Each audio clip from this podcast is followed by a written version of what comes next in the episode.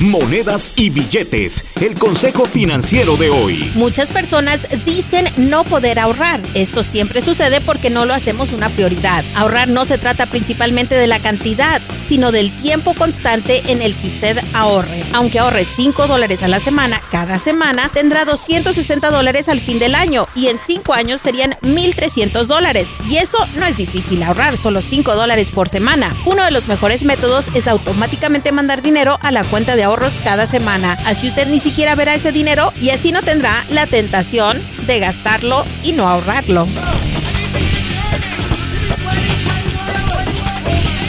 Julie Garza no es consejera financiera, solo comparte información recaudada de diferentes medios y en algunos casos utilizada por ella misma. Para ayuda profesional con sus finanzas, visite un consejero financiero con licencia.